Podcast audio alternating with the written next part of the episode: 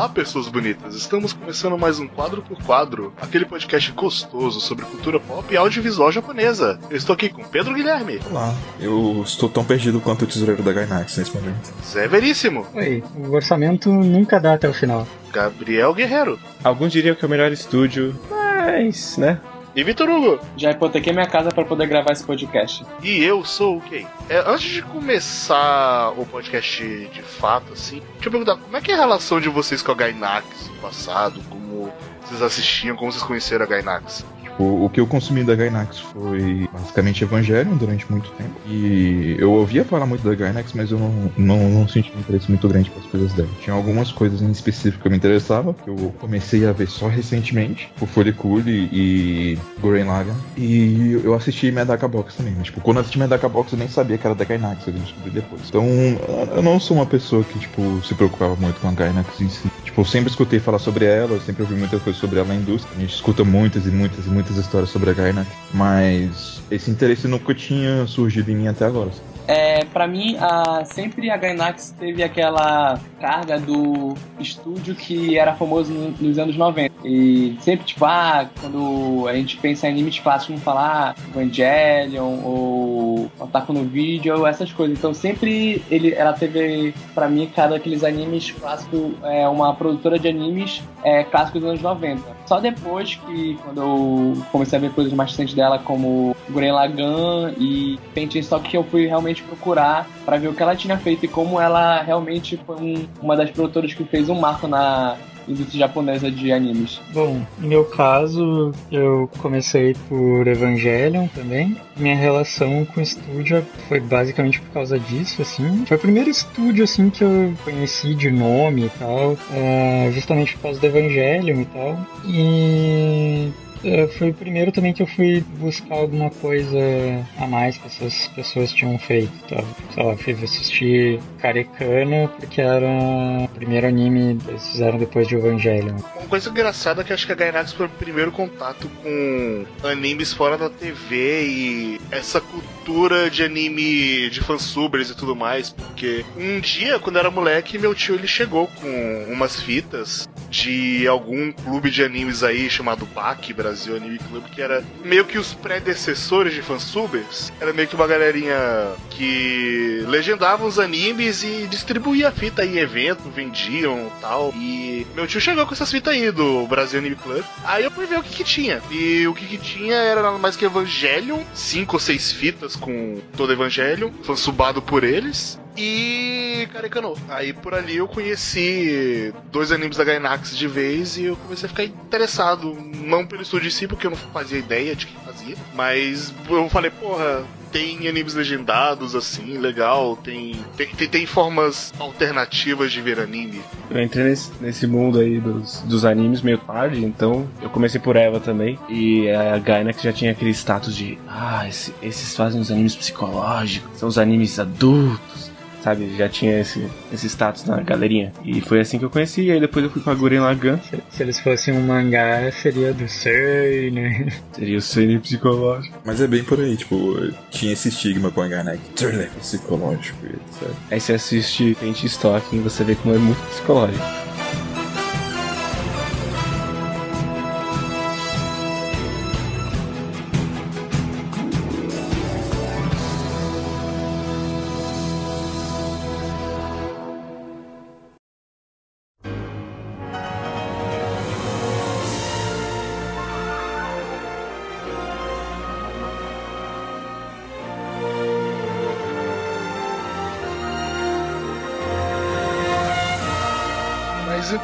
Falando do histórico da história toda da Gainax, é, a Gainax ela foi um estúdio que formou lá pros anos 80, no comecinho dos anos 80. Qual foi o ano exato? Eles foram formados nos anos 80 e eles, ele, o primeiro trabalho deles foi em 81. É, o primeiro trabalho deles como Gainax ou como Daikon Films? Não, como Daikon. Eles começaram como ah, Daikon tá. Films começaram com o Daikon Filmes, aí eles. O Daikon era um evento de ficção científica lá no Japão. E eles fizeram umas animações ali com tudo que tava em voga naqueles anos 80. Com Star Wars, com Predador, Robô Gigante, Gundam. Ultraman, Godzilla. Era meio que a abertura, ou a, a animação tema, digamos assim, do evento. Eles, eles fizeram é, pra vigésima edição, aconteceu em 81, e essa animação, pra uma primeira, é uma animação bem amadora mesmo, pra, falando a verdade, mas a gente já consegue ver ali algumas coisas que alguns traços da Gainax. É, principalmente quando a gente fala do Hideki Anno. Ele, ele sempre falou que ele sempre quis é, fazer é, alguma, alguma série com robôs gigantes e com Godzilla desde o primeiro curta da Gainax, que naquela época era Daikon. Já tá lá o robô clássico, o robô bucha de canhão do Gundam, o Godzilla e alguns monstros gigantes também. É, e isso já mostrou um pouquinho que eles meio que sabem se virar com dinheiro nenhum, porque era um amador, tava com animação meio. Né, porque é um monte de amador com, sem dinheiro, mas. É, é legal ver aquela animaçãozinha do Daikon 3. Você vê que é uma coisa muito na moralzinha. Sim, sim. É uma coisa que eles fizeram. Tem alguma coisa aí que eles fizeram com carinho para esse evento? Ah, com carinho foi, né? A única coisa que eles iam receber é isso. Mesmo pros padrões da época, 81, a animação era ruim. Tipo, não ruim, mas era, tipo. Ela era. Era amador. Amadora, assim. Era amadora, era amadora. Ela, ela, ela tem uma animação bem travada, sabe? Tipo, parece que as coisas estão demorando um tempo que mais pra se mover. Parece muito que é aquele tipo de animação que eles recortaram um desenho e, só, e vão só, tipo, mexendo ele pouquinho em pouquinho no, na, na folha. Às vezes parece que ela chega a ser até stop motion. Mas tinha um carismazinho ali, tá? Então, tipo. Os personagens mesmo simples são bem desenhados, eles têm um certo carisma. Bem desenhado. Bem desenhado!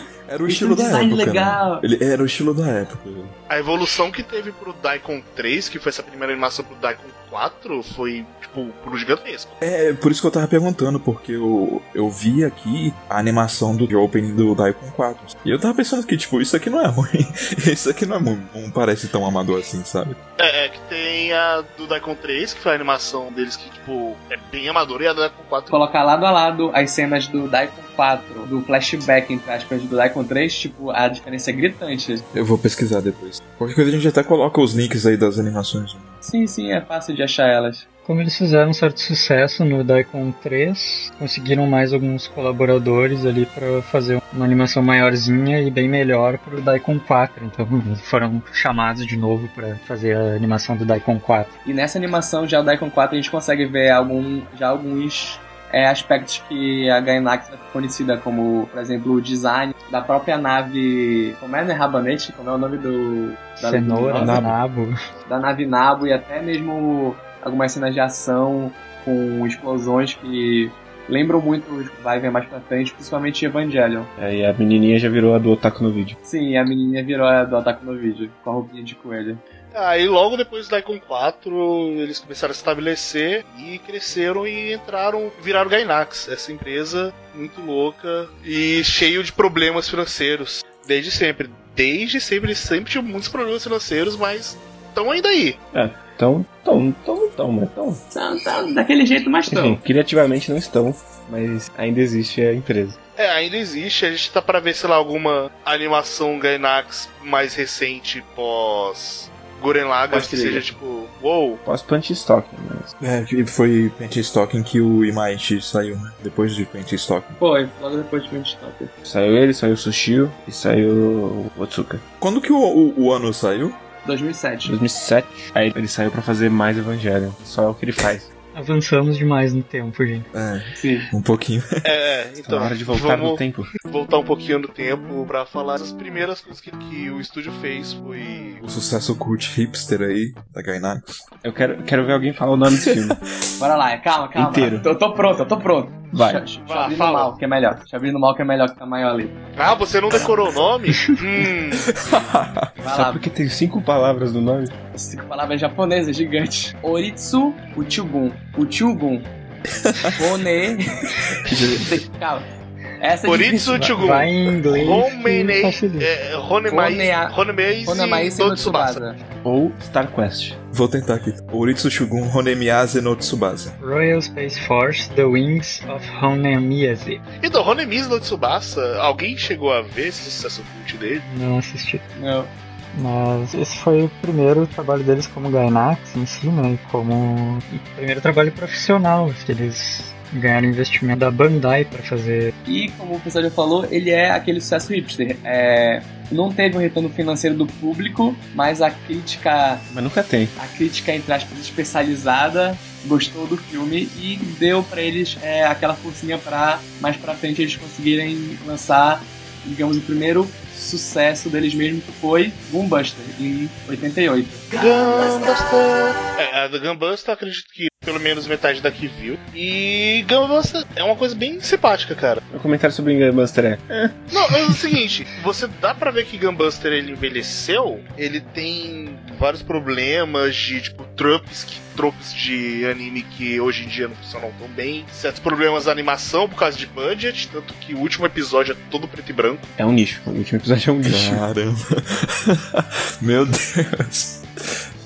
É um OVA, eles cobravam por episódio, é um lixo que eles entregaram para as pessoas. É, tipo assim, dá a entender que eles planejaram mal, assim, os investimentos do budget que eles tinham. Porque saiu... Mas a Gainax planejando mal seu orçamento, quem diria? É, começou aí, né? Essa foi a primeira vez, eu acho trabalhando bastante para fazer é, a coisa muito bonita, muito bonita, e quando eles terminaram, eles chegaram no último episódio e viram que só tinham dinheiro para mais um salgadinho e três garrafas de Coca-Cola. É tipo Aí eles entregaram um storyboard. Já, é pior que eu acho que eles já tinham um sinal disso antes, porque se não me engano, é uma série de ovos de seis episódios, né? Aí se não me engano foram lançados. Sim, que deviam ser pelo menos uns oito. É, e tipo assim, foram lançados, digamos que periodicamente, os quatro primeiros, assim, no, no prazo. Se não me engano, no, no pós-ending do 4 já tem as cenas do próximo episódio, eles já dão uma dica assim de que tipo, ah, vai atrasar porque a gente precisa de mais tempo aqui para fazer o, os próximos vai atrasar porque a gente só tem dinheiro agora para três salgadinhos e três Coca-Colas. Não, pior que eu acho que eles ainda tinham algum dinheiro. Daí, tipo, porque o 5 ele parece ser um pouco mais bonito do que os quatro primeiros. E daí o 6 ele chega,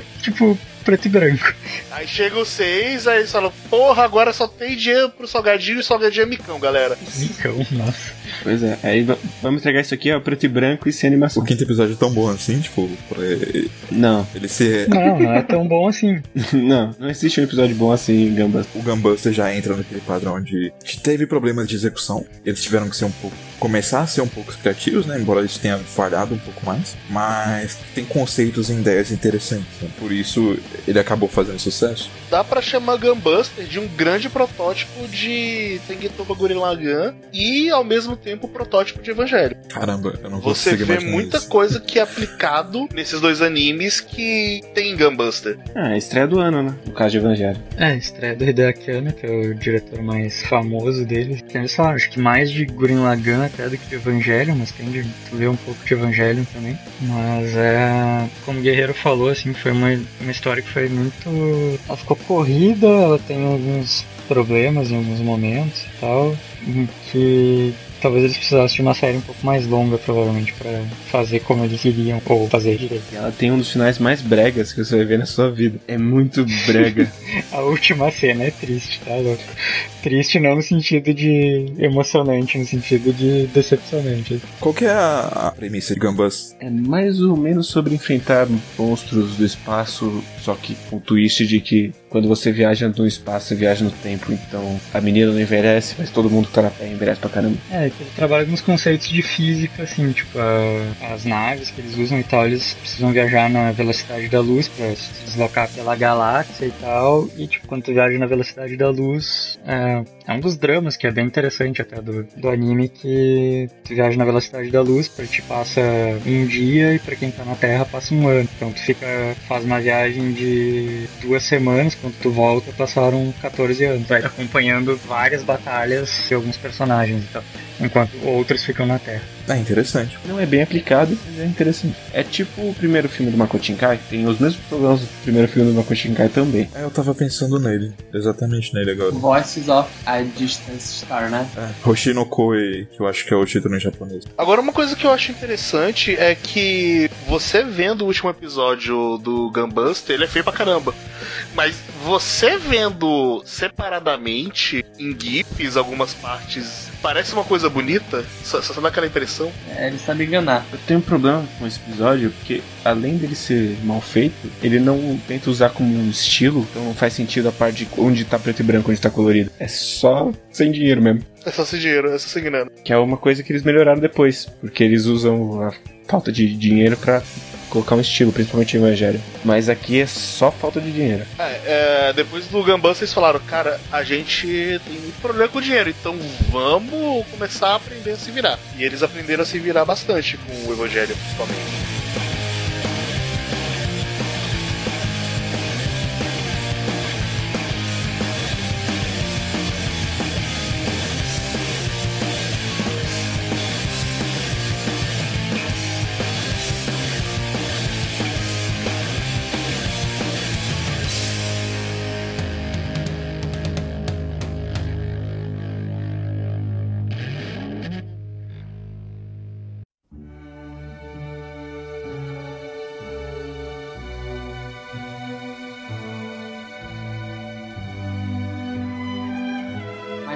De Gunbuster, eles é, começaram a fazer uns trabalhos e a gente pode falar que nessa época. Eita, eles fizeram macumba? Não esses trabalhos. Eles começaram com os animes e os dois nomes que pra mim chamam mais atenção na época pré-Evangelion é Otaku no Video e Nadia. É, Fujiki no Umi no Nadia. Desses eu conheço só de um pouquinho o Otaku no vídeo, que é meio que um. uma história deles mesmos. Até onde eu entendi. Não exatamente. O Otaku no Vídeo é uma- é um OVA também de 91. Ele é um documentário, na verdade. É, é como se fosse a história deles, mas na verdade não é exatamente a história deles. Tem, é levemente baseado, mas na verdade é, é dramatizado, sabe? Não é, é fictício. Tem trechos, na verdade, de um documentário que tem entrevista com pessoas e tal. Alguns deles participam, acho que o, o Ano acho que participa, o Fujiwara, enfim, não sei, não me lembro de cabeça agora, mas tem alguns deles que participam nas entrevistas e tal, mas não é, não é verídico, assim, é um comentário mesmo. E intercalando com uma historinha muito louca, animada. Algu- alguém mais assistiu o Taco no vídeo? Eu não. Mas a única coisa que eu sei é que é meio que uma crítica aos otaku. Tá meio uma crítica velada ali. Eu não sei se é exatamente uma crítica, assim. Na verdade, Gainax também, pensando, assim, eles são meio que o primeiro estúdio de otakus, assim, porque eles eram um grupinho de faculdade, que eles eram fãs de anime e tal, e fizeram, ah, tipo, fãs otakus de anime e fizeram ah, os projetinhos de animação e se tornaram profissionais nisso e tal. Então, tipo, o Otaku no vídeo tem uma certa crítica, eu acho que tem, mas não é é meio que uma autocrítica, assim, tipo. É porque eles ainda são a primeira geração, entende? Daí depois, tipo, veio gente que se inspirou neles, e daí foi ficando pior, e daí o Miyazaki resolveu achar que anime was a mistake. É algo mais leve que a, a ideia velada por trás de Evangelion. Ah, não, totalmente, não é. Que não é o ponto central também, de qualquer forma, mas tá lá também. E alguém viu Fushigiyumi? Não, né? Nádia, não. Você não viu Nadia? Ah!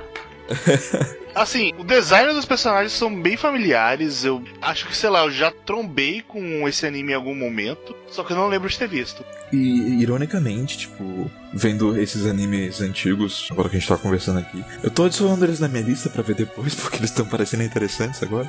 Nádia é um que falam bem também. É a primeira série de TV que a Gainax produziu, é, entre 90 e 91. Foi uma série de 39 episódios, então não, não é muito longa, mas também não é curta. Teve mais de três curas. Pelo que eu vi, assim, foi onde eles começaram a ter problemas financeiros. Assim. Que os que a gente falou, assim, no, no Gunbuster, por exemplo, é mais tipo, ah, eles tinham o dinheiro, eles só decidiram mal como utilizar. Mas, tipo, vendeu bem e tal, deu dinheiro. O Nadia, pelo que eu vi, assim, ele, ele fez um certo sucesso, serviu para como passou na TV assim para o grande público serviu para popularizar o, dar mais notoriedade pro estúdio e tal mas ao mesmo tempo por ser uma série um pouco mais longa e tal foi uma série que exigiu muita muito investimento por parte deles assim deu uma, um primeiro abalo nas finanças já da, da empresa A parte financeira da Gainax é sofrida. viu? ah, calma que piora Calma que ninguém vendeu casa ainda.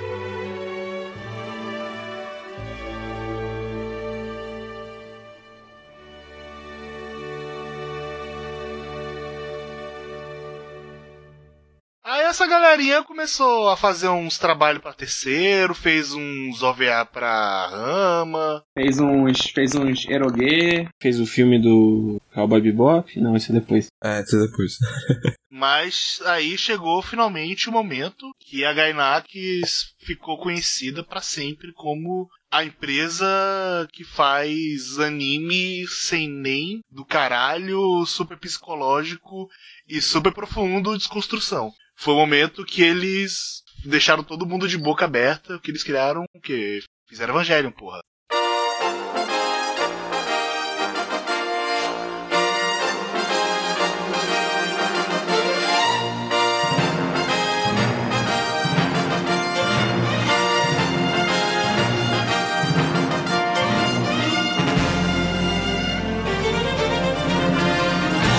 Dos melhores animes de todos os tempos. Tenho dito, quem pensa o contrário tá errado. Queria dizer que é o cidadão Kane dos animes. Quem pensa o contrário tá errado.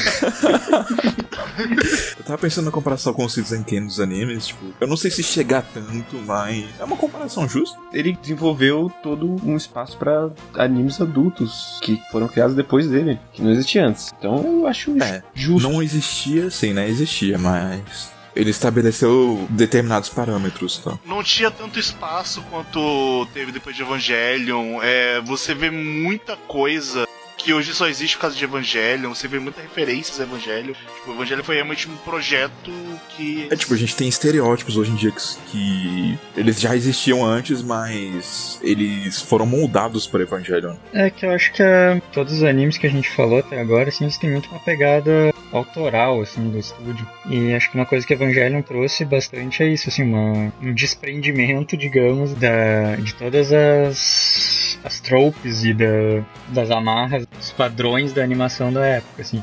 Como falaram, assim, já tinha animes é, adultos antes e tal, até com temática, algumas das temáticas parecidas, tipo o próprio Gundam lá desde 79 aborda alguns temas igualmente. Só que é uma coisa muito mais amarrada, uma coisa muito mais presa aos, aos conceitos da indústria assim e tal, e com muito menos experimentação e é, menos liberdade assim. Mas, tipo, eu até entendo o que você quer dizer, porque, tipo, quando eu penso em animes adultos, animes mais sérios ou psicológicos antes de Evangelion, imediatamente me vem só, tipo, mechas na cabeça, sabe? E eu sei que, tipo, não tinha, não é, não é necessariamente só mechas, sabe, que tinham determinadas temáticas adultas, sabe? Tipo, eu não tenho certeza, mas eu acho que o Tena talvez tivesse também, né? Rosa Versalhes e alguns outros an- animes também já tinham alguma temática um pouco mais adulta, mas aí, tipo, vem imediata na cabeça, imediatamente na cabeça Gundam e Legend of the Galactic Heroes, que eu acho que são os mais marcantes, assim, pré-Evangelion. Ah, mas Legend é, é OVA. Aí meio que não. É, mas é, é, Porque não era pra TV. é um puta ova, né?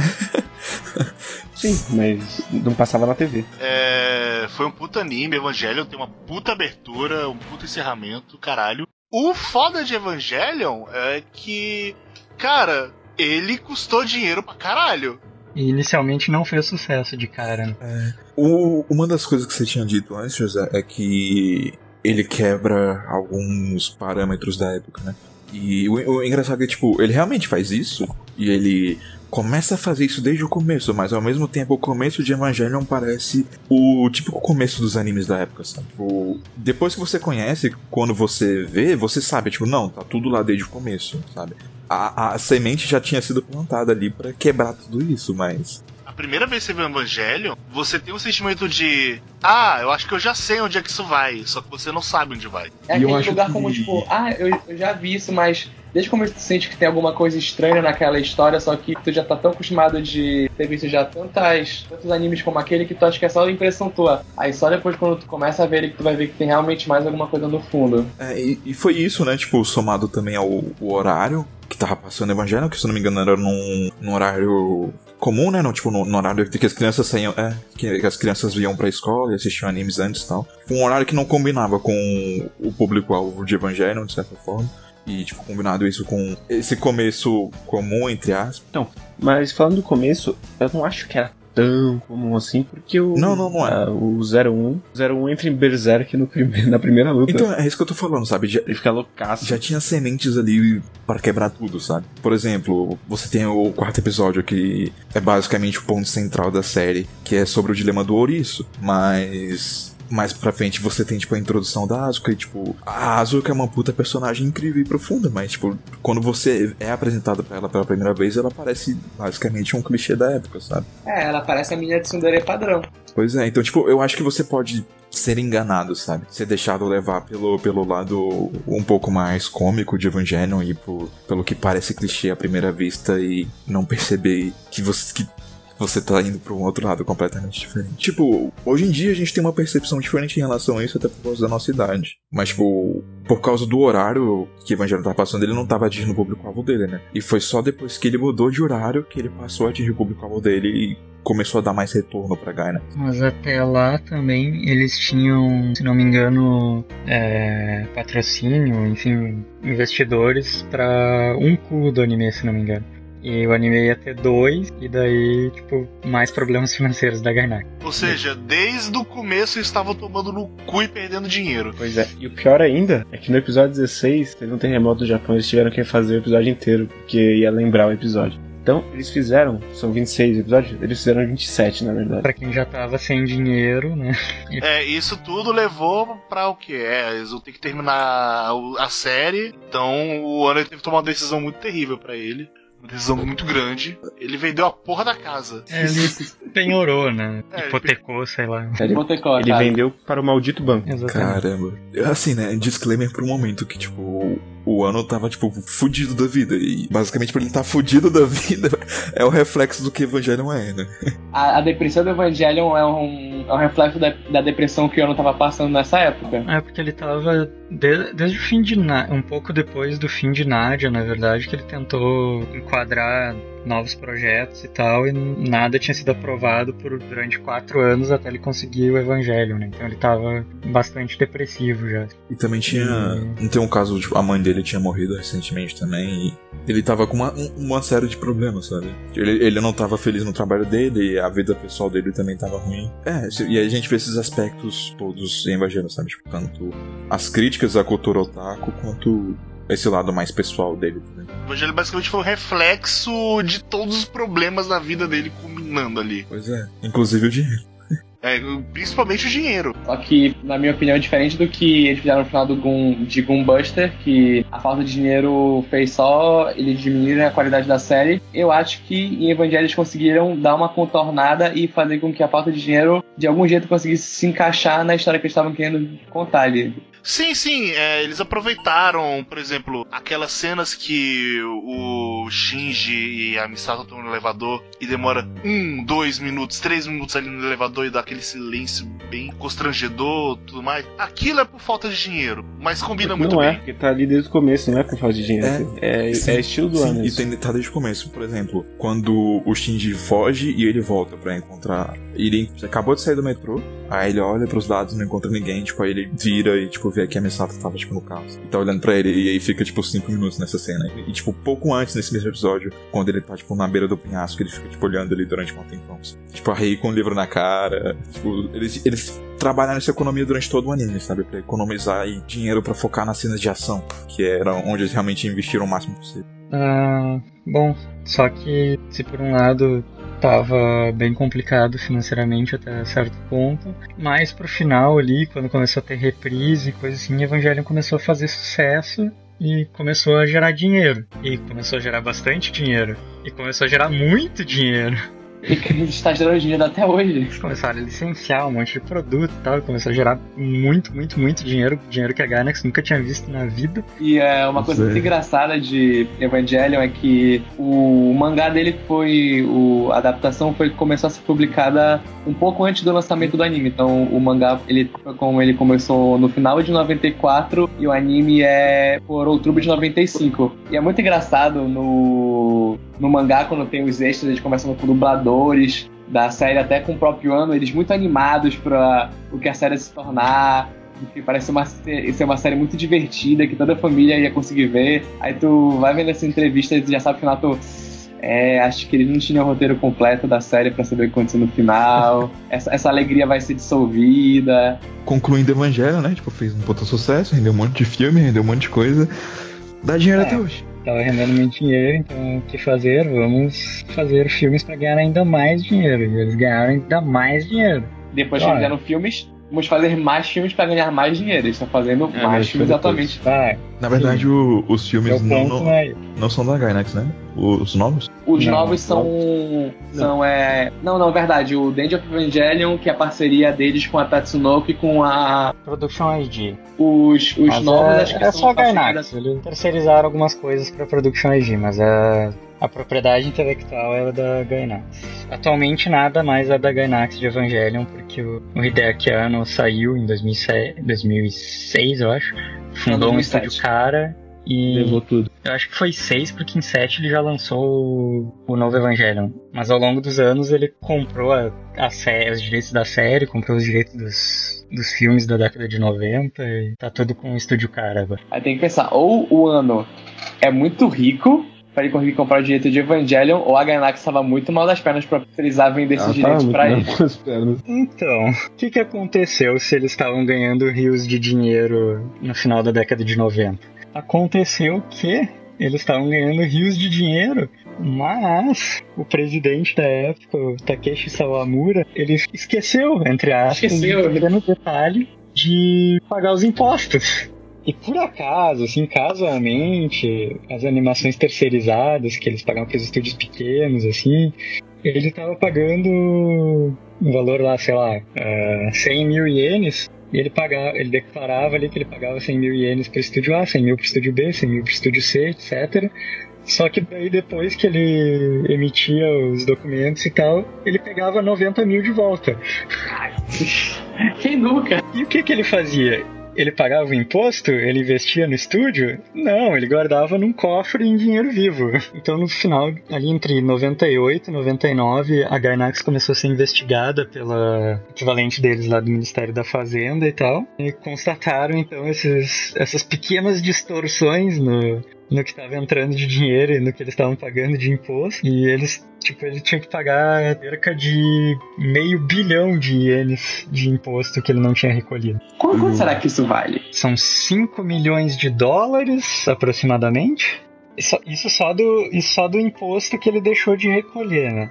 Acabou que em 99 o presidente foi preso, junto com o contador da empresa. O estúdio teve que pagar esse mais de meio bilhão de ienes e teve que ainda pagar os juros desses anos que eles não estavam recolhendo e a, a multa pela sonegação e tal. E aí a voltou a ficar muito mal das pernas financeiramente. Caralho. Meu Deus do céu, né? Sempre Tipo, tem. É, isso que é uma história de altos e baixos, né? Aí então depois que a Gainax produziu Eva, ela teve essa fase de lucros, né? E ela também depois começou a produzir vários, é, tanto OVAs quanto animações para televisão. Eles produziram, eu só, eu só falo FLCL, como é que é o nome de verdade dele? Furikuri. A segunda temporada de Gunbuster, que é o Um Dai lixo. Buster, tá no Tangen Topa Goren Lagan e Paint Stocking. Aí ela morreu. Aí, aí morreu. Eu, eu, eu acho que esses últimos suspiros dela, últimos suspiros longos, se a gente começar a conquistar por Furikuri, foram ótimos respiros, porque Furikuri é do caralho, ele foi um dos meus animes favoritos por muito tempo. Eu um diria ótimo anime. só respirar por aparelhos mesmo depois de Guren Lagann. É, É, Gurren Lagann Guren Lagann, a gente pode falar O- que ele o quem trouxe né? pra uma nova geração o nome da Gainax, porque antes o Tanto é pessoal que eles conhecia. fizeram 17 filmes, né? é, porque todo mundo falava, "Ah, a Gainax é aquele estúdio que fez Evangelion, né? E acabou por aí. Aí lançou o Guren Lagann e mundo falou: olha, esse não consegue fazer coisas. Aí ele morreu. Aí ele morreu e todo mundo acha que quem fez Gurren Lagann foi a Trigger. É, É porque o Image deu, aque- deu, deu aquela rasteira, tipo, como é, é, é o estilo dele em Gurren Lagann completamente, tipo, o, e ele fundou a Trigger, né? Então, tipo, Então, o estilo dele não. tá todo lá. Ele, ele fez Paint and Stocking, ele quebrou a Guy, né? Aí ele fez a trilha. Ele pensou, tô cansado dessa porra, vou sair daqui com estilo. Deixa eu fuder eles mais uma vez aqui. A Gainax, com esse, esse estado financeiro complicado, eles ainda fizeram ah, algumas adaptações ao longo do- dos anos. É, como Karekano, é, He's My Master. Medaka Box. É, Medaka Box é um dos mais recentes, na verdade, já, né? nos últimos anos. Eu acho que vale ressaltar aqui, mas tipo, o anime de Medaka tipo, não é muito digno de nota, assim, sabe? Tipo, É, o anime Ele de é Medaka, eu só ouço as pessoas falando, nossa, esse anime é meio bosta na real. Algumas pessoas falando, tipo, ah, é, o anime de Medaka ele tem seu valor, tem coisas que tem um valor de produção ali bem legal, só que é um consenso geral que ele é um- uma coisa bem mediana e não faz muito jus a. A obra original.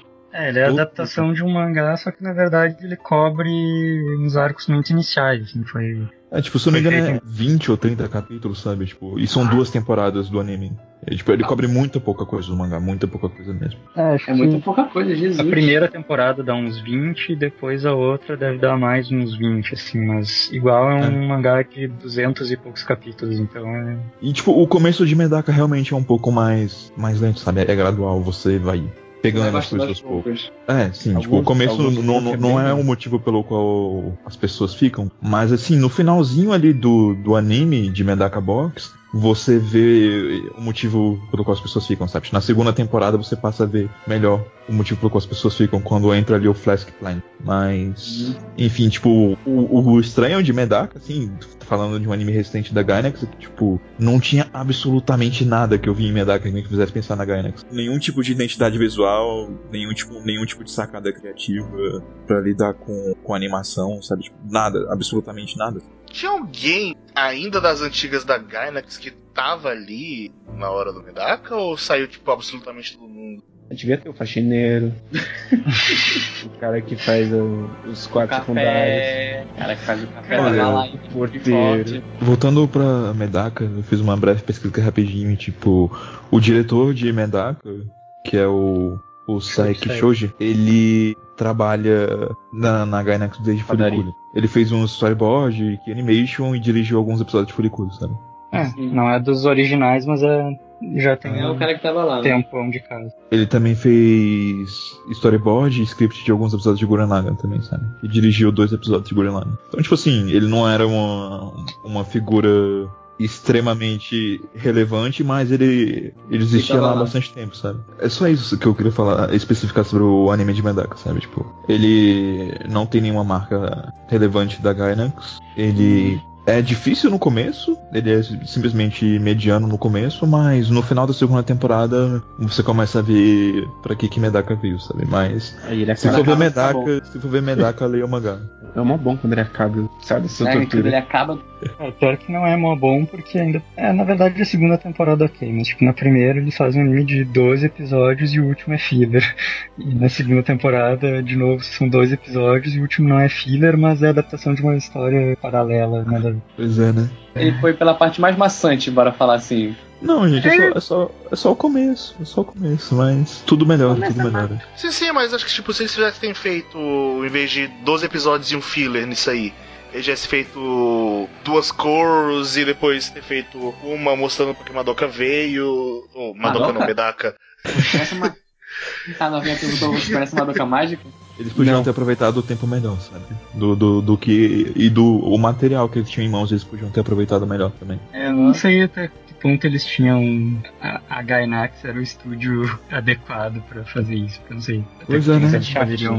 A gente já sabe, né? Que É, o estúdio é do, tipo do assim- Nissin Wings tem que ser a Shaft, né? Mas Não, eu- como o Medaka é, não- é diferente, Várias viradas de cabeça. mesmo pro, pros trabalhos do. Do Isin, Medaka é um pouco diferente, né? Sim, mas eu, eu não falo nem tanto por, pela, pela questão técnica, mas tipo assim, ah, também por isso. Se fosse Shaft eu acharia maravilhoso e tal, porque o pessoal tá acostumado a trabalhar, mas.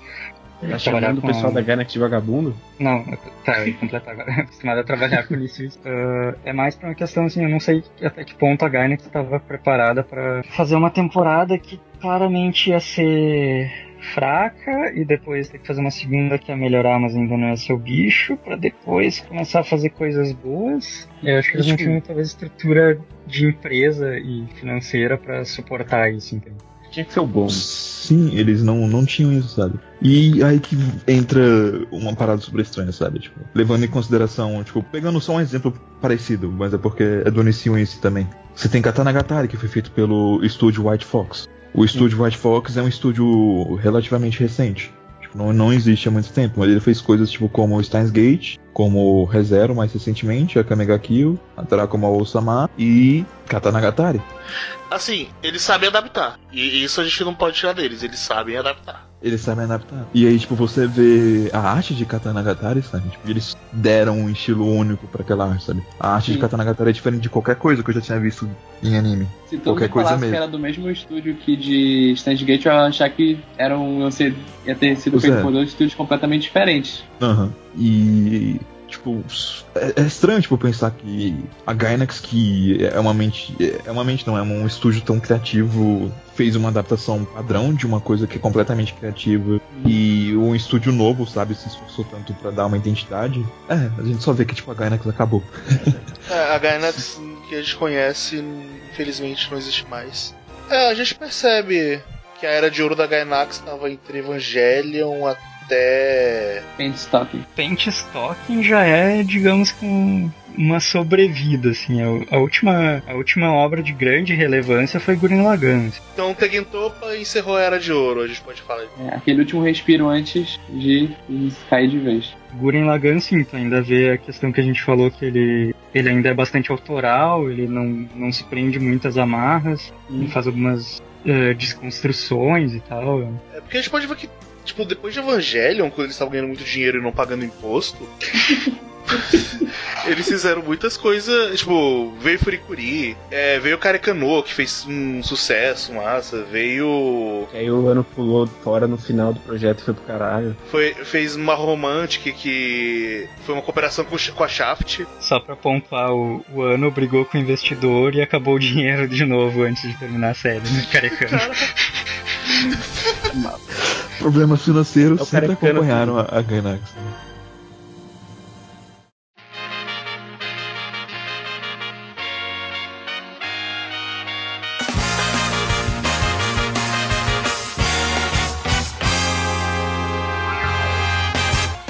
A gente pode falar um pouco agora, né, de Gurren Lagann, porque, tipo, mais uma vez, assim, eles pegam uma história que poderia ser padrão e acrescentam um, um twist nela que diferencia ela do- completamente das outras coisas que a gente tem. Eu não esperava que fosse acontecer o que acontece. Mentira, eu esperava que eu tomei spoiler. Eles constroem direitinho pra parecer que uma, uma pessoa é uma coisa e na verdade ela é outra coisa. Ah, não, sim, tipo, mas tipo, mesmo esperando o spoiler, sabe? Tipo, eu não esperava que fosse acontecer tão cedo e eu não esperava que fosse acontecer da forma como aconteceu, sabe? A partir desse ponto, só tá melhorando, sabe? Tipo, edificou o que veio antes e tá só melhorando daí pra frente. E eu tô Sim, muito e, e o dis- e o discurso do tal depois do spoiler é muito bom, cara. É, Tekken Topa ele tem momentos muito bons, momentos bem marcantes, ele vai subindo de qualidade. E eu lembro que eu não tava curtindo tanto assim a segunda parte, mas chega um momento que a segunda parte ela vale completamente a pena. Os discursos, algumas coisas começam a chegar na segunda parte. Eu gosto mais da segunda parte, mas pra mim ela tem alguns problemas, É, ela são os tropeços da segunda parte, mas no fim das contas. algumas escolhas meio questionáveis. Só pra fazer uma premissa aqui pro pessoal que talvez não saiba do que Gurren Lagann se trata, né? Gurren Lagann se trata da história do Simon e do Kamina que vivem numa vila subterrânea onde aparentemente ninguém nunca foi até a superfície, sabe? A superfície é como se fosse uma lenda pra eles e eles vivem só com o que eles têm no subterrâneo, mas o, o Kamina jura que o pai dele já foi à superfície e o, ele tem o sonho de ir pra lá. Acaba que, por uma série de eventos, um monstro gigante cai dentro do subterrâneo e eles veem que existem a superfície. Junto com esse monstro cai a Yoko e o Simon encontra uma cara de um robô gigante, uma chave espiral, uma broca, né? E ele destrói o, o bicho gigante e sobe junto com a Yoko e com o câmera Sim. Pra viver, pra viver basicamente num mundo onde os humanos estão tendo que lutar contra homens besta Uhum. que, É, por algum ter- motivo, querem destruir toda a humanidade. Toda a humanidade que tá na É a superfície. maior extrapolação possível, imaginável e inimaginável do conceito de espirais e brocas. Sim. Assim, se você fizer uma lista de coisas exageradas, vai ter tipo um abismo gigante de diferença entre a coisa mais exagerada e Gurren Lagann. Sim. acho que é uma das coisas que mais escala que eu já vi na minha vida. Gurren Lagann é, e, e ele é incrível por fazer isso. É o monomito levado ao máximo que dá. E você vai gostar muito dos quotes, querendo ou não. Você, você vai terminar falando, acredite, não acredite em você, acredite que eu acredito em você. Você vai terminar em algum momento replicando quem você acha que a gente é. Quem diabos você acha que a gente é? E eu vou perfurar os céus com a minha broca, cara.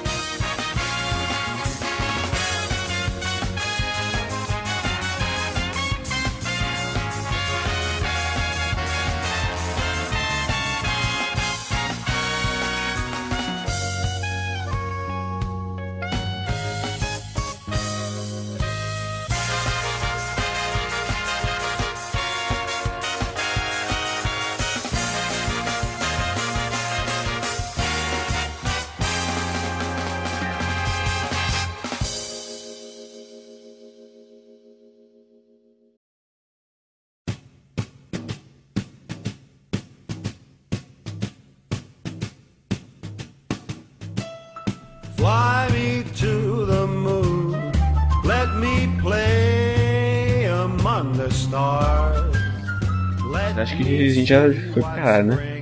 A gente falou sobre as coisas recentes, né? Da, da. Considerações finais. Cara, Gainax, ele foi um estúdio que me marcou pra caralho na infância. Ele mostrou Evangelho, que foi um divisor de águ- águas. Divisor de águas, puta que pariu. Foi um divisor de águas pra mim. Partiu uma águia meio. Mas não, o Evangelho foi divisor de águas pra mim. E foi engraçado que eu vi quando moleque, mas como eu era moleque eu não tinha entendido direito. Eu tinha gostado, eu vi coisas ali, só que ao mesmo tempo eu não gostei. Você falou, ah, droga, só uma mensagem motivacional, eu queria robô gigante. Foi isso que você falou. Não, mas eu fiquei muito confuso porque tinha muita coisa que eu não entendia quando criança. Aí eu cheguei pro meu tio e falei, oh, eu não entendi. Aí sabe o que ele me respondeu? Nem eu. Eu também não. Assiste de novo. Daí eu assisti de novo e, meu Deus, mudou muita coisa. E, cara, foi. O estúdio mostrou muitas coisas legais além disso. Ele mostrou Furikuri, que por muito tempo ele foi meu anime favorito. Ele marcou o final da minha infância. E o tema dele bate muito bem com isso. E, infelizmente, ele não existe mais. A gente pode falar que morreu depois da Trigger, porque. Tá, tá aí, ele tá sendo aleatório, talvez saia alguma coisa ainda boa da Gainax. Não. O, o, o que a gente tem da Gainax hoje tá na Trigger. E no cara fazendo os. Não, não, não. A cara é. Ah, não, sim. É o que a gente realmente tinha na Gainax, né? Porque ele só tá refazendo Promete não entrega. Há quantos anos a gente tá esperando o quarto filme? Eu não tô Ah, esperando, não. Eu não vi nem o terceiro ainda. Depois daquele terceiro, ninguém tá esperando. Depois que falaram qual é o nome do filme, ninguém tá esperando mais nada dele. Qual que é o nome do filme? Evangelho 3.0 mais 1.0. Caralho, tá tipo Kingdom Hearts, tá ligado? Vocês não entenderam? Eles vão, ele vai pegar cenas do primeiro e cenas do terceiro e vai misturar, e esse é o quarto. De alguma forma vai- fazer todo sentido na nossa cabeça o Ah, time de 15 anos e todas as coisas que ele jogou pro caralho, porque foda-se o É. personagem, vamos fazer isso. Ele vai, ele, ele vai mandar um kit de edição e um faça você mesmo. E um DVD do 1.0 e outro do 3.0.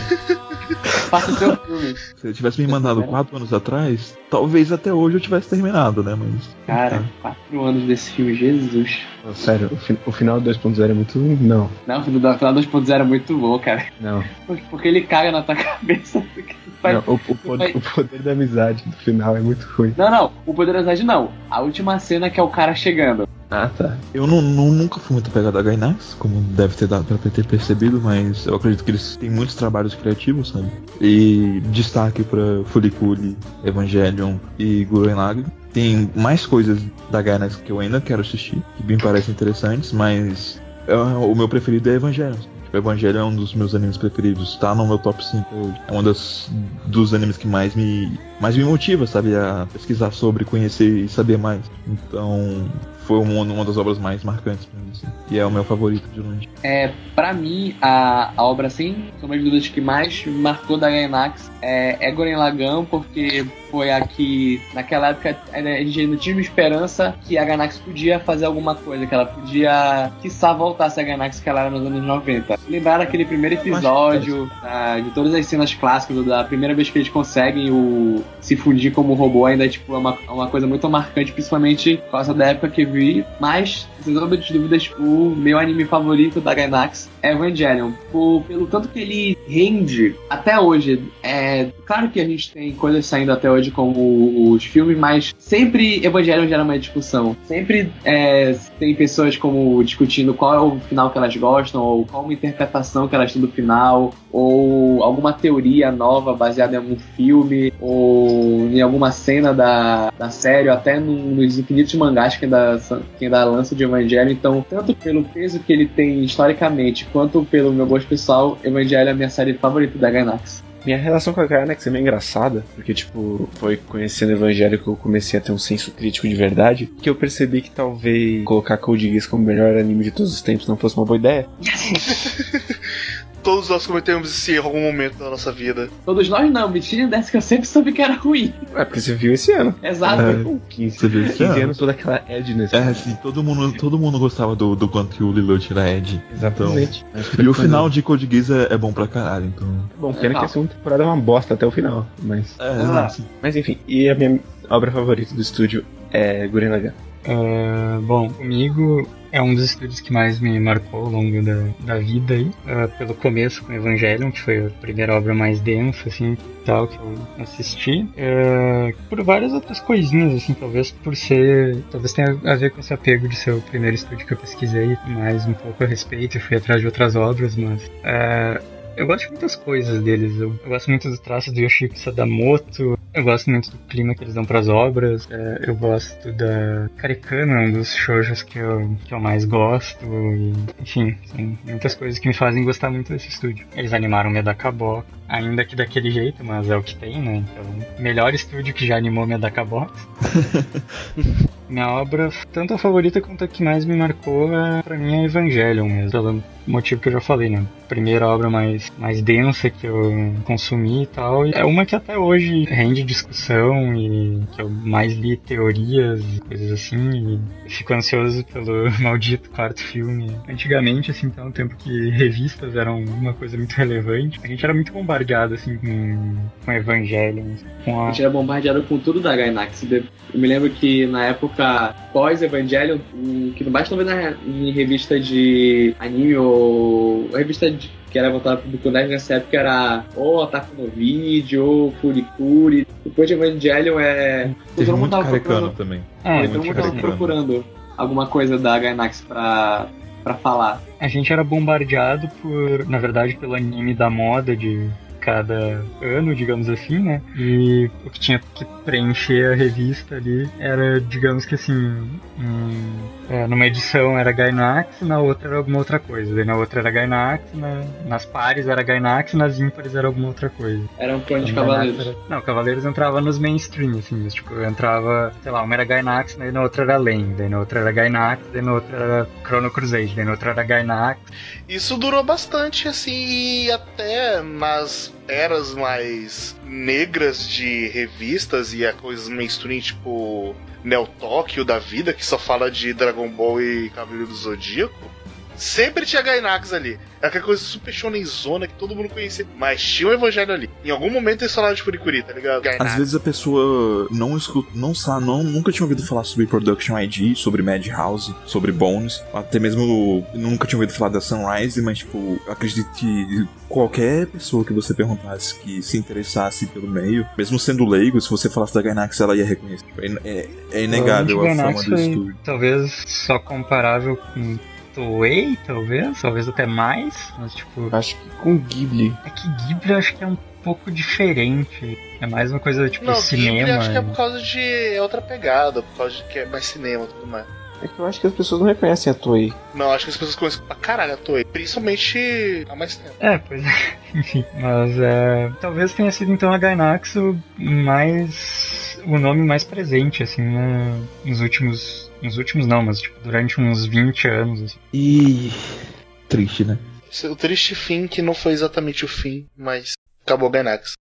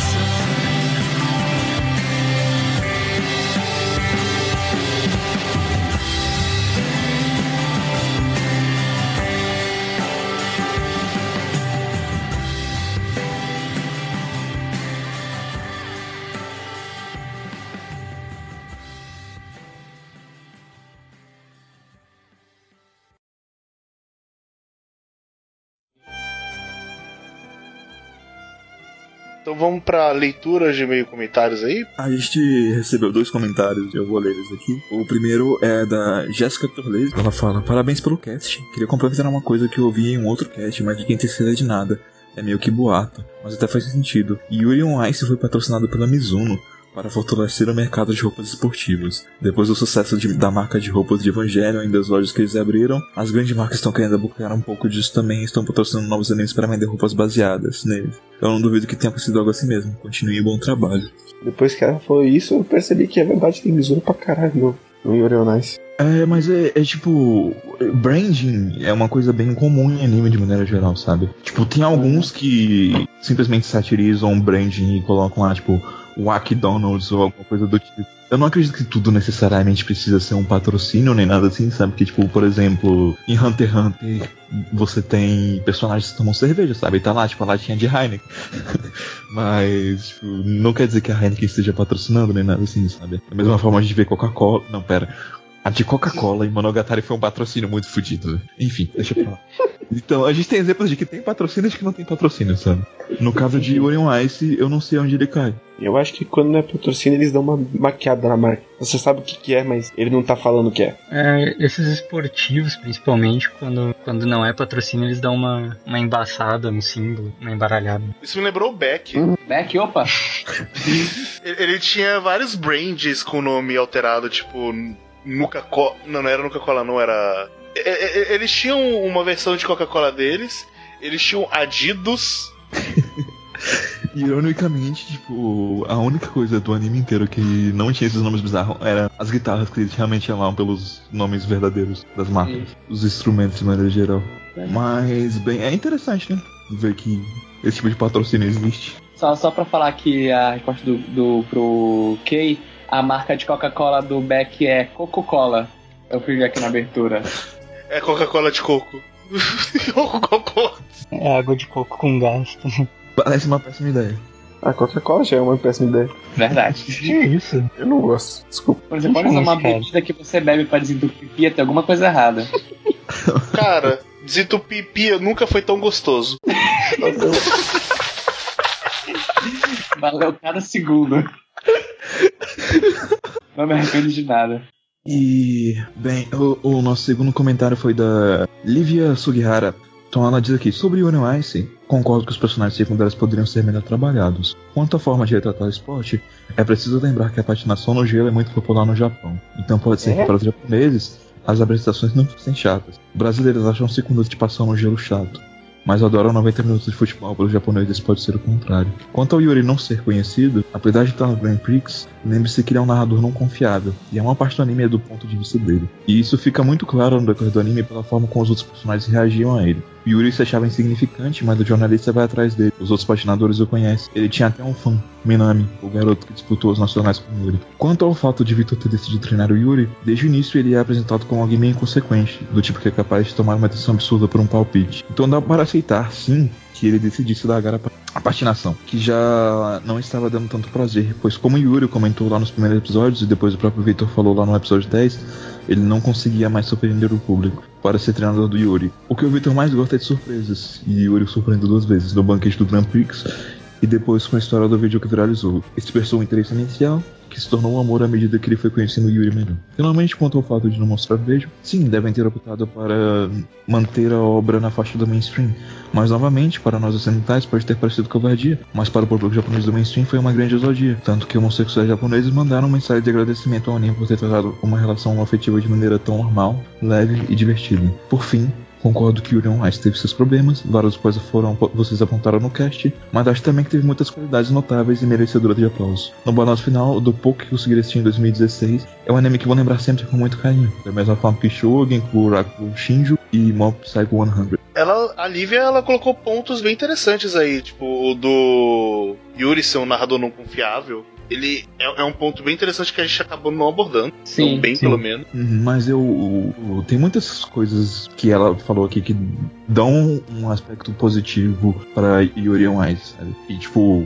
é, eu fico feliz, de verdade. que Tem pessoas que tenham tido a capacidade de aproveitar esses aspectos positivos. Tipo, o Kei conseguiu aproveitar isso, ela conseguiu aproveitar isso. É, que nem ela tá falando, tem- tiveram vários fãs, sabe? Pessoas que foram tocadas pela mensagem de uma forma ou de outra, independente da maneira como ela foi executada. E, que gostaram disso, sabe? Tipo, é inegável que, tipo, sim, tem suas qualidades. Seja só pelo fato dele retratar um- o relacionamento de uma maneira não estereotipada. Mas o, o, o só que eu queria falar é que, tipo, ao mesmo tempo, sim, o Yuri não é um narrador confiável. E a gente vê pequenas coisas que fazem a gente questionar um pouco, sabe? A maneira como o Yuri se vê. Isso entra um pouco na questão da autoestima dele, sabe? Tipo, ele é uma pessoa que tem muito potencial, mas ele não consegue enxergar isso porque ele tem problemas consigo mesmo. Por outro lado, tipo, a maneira como a família dele lida com ele e no começo me, me faz parecer que, tipo, ele é mesmo um underdog, sabe? Que ele não era tão popular assim. E no caso do Minami, do garoto que patinou contra ele nos nacionais, tipo, a relação deles é mais um, um, uma das falhas pra mim, porque, tipo, eles jogaram aquilo e não exploraram direito, sabe? Eles não estabeleceram tão bem a relação dele com o Yuri. No final das contas, ele foi só um personagem que apareceu brevemente. Elevou o Yuri um pouquinho, mas foi embora. E não foi muito bem aproveitado. Então, tipo, eu acho que existe tanto um lado que a gente pode pensar que talvez ele fosse mais do que a gente acha que ele era, e talvez ele fosse simplesmente desconhecido, sabe? Mas estava com aquele potencial todo e só precisava ser descoberto. Meu problema é com esse tipo, potencial que não precisava ser descoberto. É, não, não compro muito porque, como eu citei no cast, ele tinha. Ele era no mínimo o sexto melhor do mundo no começo do anime. É, o ponto que ela levantou é bem bom, assim, da, do narrador não confiável e tal, e da gente ver ah, até o final quase pelos olhos dele, do Yuri japonês. É, ok, sabe? Só atenua bastante esse problema pra mim, da, da questão da, da capacidade dele. E, e, tipo, que ela coloca no começo da patinação do gelo ser muito popular no Japão, eu acho um ponto meio, fu meio ponto, um ponto meio furado. Porque, tipo, shogi, go são coisas que são populares lá, não são aqui. Eu não entendo nada e nem por isso Ricardo no Go ou Sangatsu no Lai são chatos. É mais Também como outra eles coisa. montaram as cenas em si. E a, a, a repetição, é, o problema dessas cenas é só a repetição. Como a gente vê as mesmas apresentações é, de novo, de novo, de novo, a gente basicamente, entre, entre aspas, já sabe o que vai acontecer nelas. Claro que tem de vez em quando uma queda ou eles decidem colocar outro salto, mas a base da apresentação a gente já viu durante os outros episódios. Então, mesmo que seja uma seja um, um gosto, a montagem da cena não favoreceu apanhar a atenção do espectador. E outro, mesmo que ele seja.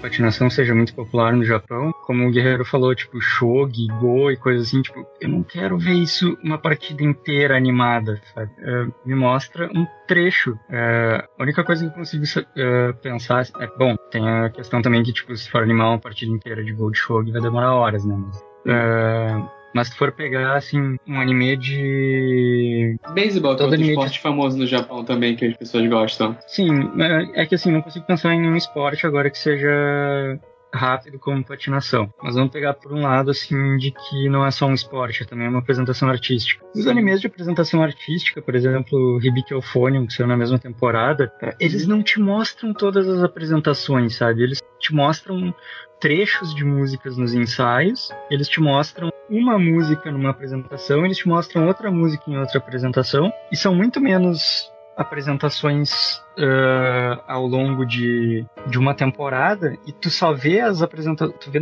no máximo dos máximos duas vezes a mesma apresentação. E são músicas diferentes, não são? Sim, são músicas diferentes. Sim, sim, sim. Eles não, não vão repetir pra ti, tipo, no intervalo de, sei lá, quatro episódios, ah, vão repetir a mesma apresentação e vão mostrar mais cinco apresentações de outros concorrentes e tal. Eles Sim. só te mostram com O que é a- necessário.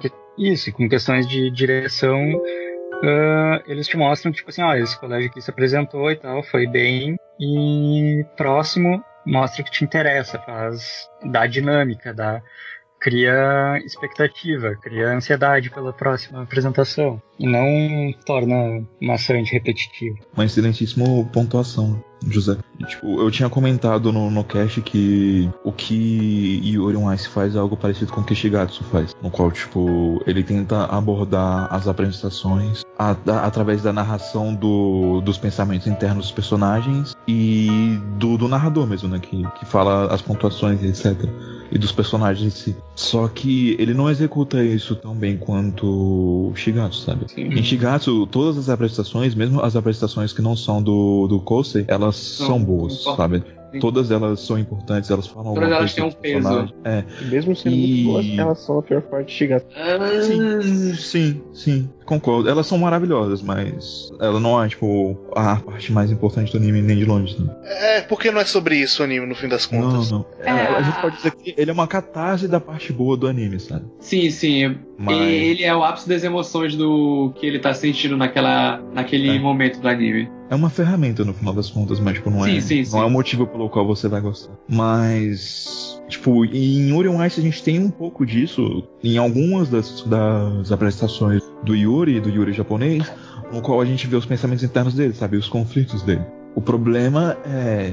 Isso acontece muito pouco, Uhum. e a gente perde mu- muita, muito espaço de desenvolvimento pro próprio Yuri, que poderia ter acontecido antes, que poderia tornar esse momento muito mais impactante. E antes disso, a gente tem que acompanhar uma série de prestações de personagens pelo qual a gente não tem motivo nenhum pra se importar. Ele faz um pouquinho bem quando ele aborda os personagens que a gente realmente conhece melhor, que é o Yuri e o Yuri, mas no resto ele falha miseravelmente na execução. Sim. Eu gosto muito das narrações que eles têm quando é, se trata do Yuri Yurio, mas os outros, realmente, agora parando pra ver, não tem como defender muito. É, e quanto à parte do Victor, acho que ela coloca ali é um ponto interessante também de ser um cara é, inconsequente e muito, muito impulsivo, digamos assim. Ok, eu consigo consigo ver isso, mas a decisão de treinar o Yuri Tipo, eu consigo entender que ele possa ter feito isso de fato pela impulsividade, de ter achado aquilo interessante e de achar ser treinador a coisa que vai motivar ele. Mas, de novo, por optar por explorar coisas que não deveria ter explorado, ah, ela podia ter utilizado esse tempo pra mostrar melhor essa parte do Victor, sabe? Você entende, mas não foi uma boa construção no final das contas. Isso, eu, eu posso comprar essa ideia, mas, tipo assim, é, ela não, não me foi apresentada no anime de uma boa forma. Sim, tipo, ali ela fala, tipo, o que o Victor mais gosta é de surpresas, e o Yuri surpreendeu ele duas vezes, no banquete e com o vídeo.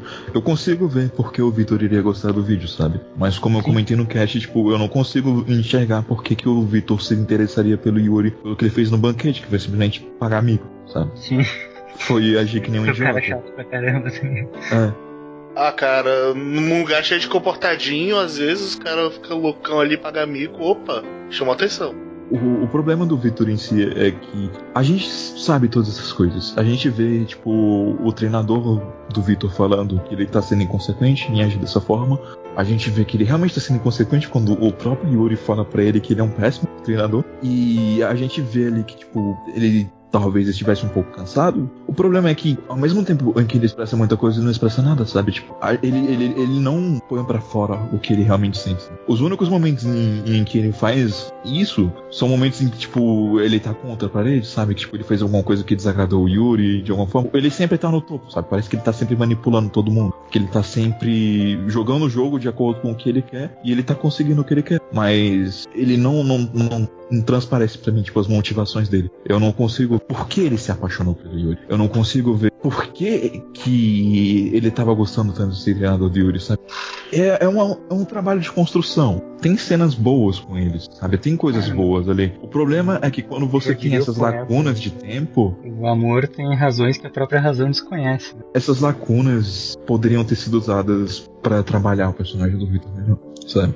E ele é um personagem que teria potencial pra ser incrível, mas no final das contas ele acaba nem sendo um personagem tão relevante assim, sabe? Tipo, ele é porque é plot, mas ele não é relevante pela personalidade dele, pelo menos não pra mim. Então, isso é só mais um ponto que me decepcionou em Yuri Ice, mas fico, fico feliz, eu fico feliz de fato que tem pessoas que tenham conseguido aproveitar ele. Eu gostaria de ter conseguido aproveitar ele, só não consegui. Não, então acho que é isso aí. Se vocês quiserem entrar em contato, vocês podem entrar no contato quadroxquadro.gmail.com, fazer os comentários lá na barra de comentários, ou falar com a gente pelas redes sociais aí, tipo o Twitter e o Facebook. Ou comentar no site, comentem no site. É, comenta no site. É, faça da forma que você sentir mais vontade, que a gente vai ler no próximo podcast. Então, um beijo, galera. Até mais. Tchau, tchau. Ah, Falou. Falou, gente. E até a próxima.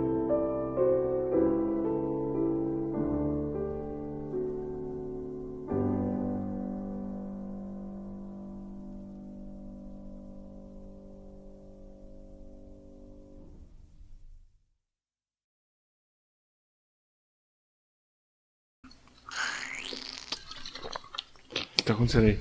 Eu bebi água. eu bebi água do que do negócio. Desculpa, gente. Ah, é assim que os jovens chamam hoje em dia.